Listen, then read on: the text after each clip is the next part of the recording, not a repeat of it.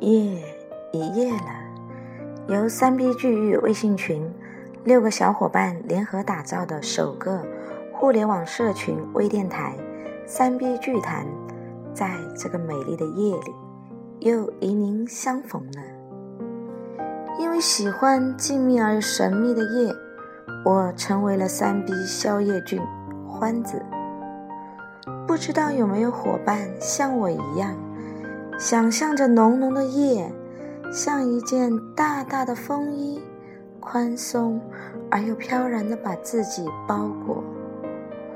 外无声，内有声，思想悄然苏醒，思绪慢慢伸展。今天，我将用第一人称带您走进一个零成本。零风险、快乐掘金的故事里，那是一个年底，大概离着过年还有十多天的时间吧。我是广告公司的业务负责人，其他员工都已经放假了。我去一家影楼收广告尾款，到的时候，老板正在忙，桌子上放着很多卡片。我很好奇，于是他说：“他们正在做一个活动，找合作商家，给商家免费提供一个送给顾客的礼物。礼物是一张精美的相片纸做的年历，上面是顾客的写真照片，中间偏下放商家和影楼的广告位，最下面是年历。另外送一个带有顾客照片的小钥匙扣。”给商家的就是一张制作好的卡，上面的大体内容就是凭此卡可以到此影楼免费获得一张价值两百六十八元的精美年历。化妆、拍摄、制作费都是由本店出，商家只需要把卡发给顾客就行了，顾客自己凭卡到影楼来制作领取。看到这里。您可能会疑惑：靠这个能变钱吗？别急，精彩才刚刚开始，看我如何处理。老板问我，能不能帮我找些合作的商家？你认识的人多，我最近很忙，顾不上出去找商家。他愿意出一些费用给我。我仔细看了一下那张卡，感觉档次不够。我问他：“这都是你免费发放的吗？”他说：“是的，但是有些商家不要呢。”我说：“我们都是老朋友了，帮个忙也没什么。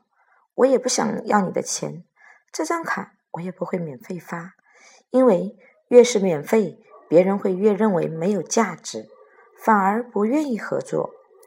我去尝试一下，把它们卖给商家，卖的钱是我的。”我今天就去找两个客户看看，行的话，把这张卡重新设计一下，这个不上档次。当天晚上我就去谈了两个客户，居然全部成交。这两个客户作为测试，我只定了一元一张，两百张起。结果两个客户都同意了，直接收了四百元。第二天我去找影楼老板，我和他说。这个事情可以做，但是所有的东西都要重新设计一下。第一，这张卡需要重新设计的大气一些，要让商家和他的顾客拿到的时候，从视觉上有价值感。给予消费者的价值，在这张卡上应该体现出来的是商家为了答谢消费者而出钱购买的，这和免费送出去的马上有了质的区别。第二。给这种最终客户的产品的价值还要提升，把挂历的尺寸放大，原来的那个太小，没有增加多少成本，但是让合作商家感受到的价值可能会提升一倍以上。第三，需要向合作商家承诺保证消费者的服务质量，并郑重承诺绝无宰客现象发生。如果消费者不满意，影楼负全责，以我公司和影楼的名义共同和客户签订一个协议。这个会打消商家的疑虑，因为他会担心他的客户到了影楼会挨宰，这一点非常重要。第四，为每个合作的商家准备好了一个宣传展架，放在店内醒目处，告知顾客年底有礼物相送。这个能够保证合作商家把感恩卡尽快的发下去。你替合作伙伴做的工作越多，合作就越愉快。第五，商家在挂历上的广告位再大一些，比影楼的要醒目，因为他喜欢自己的广告位大。对于影楼来说，广告小一点也不影响。定好了这些事情之后，第三天新的卡到位。我就开始找客户了，成交率非常的高，百分之七十这样吧。我把价格提到了三元每张，最少五百张起。这样，我就在春节前后这十几天，一共赚了四万多。后来，我又在我居住的城市操作了一次，也很成功。这次我没有自己去跑市场，因为我没有熟悉的客户。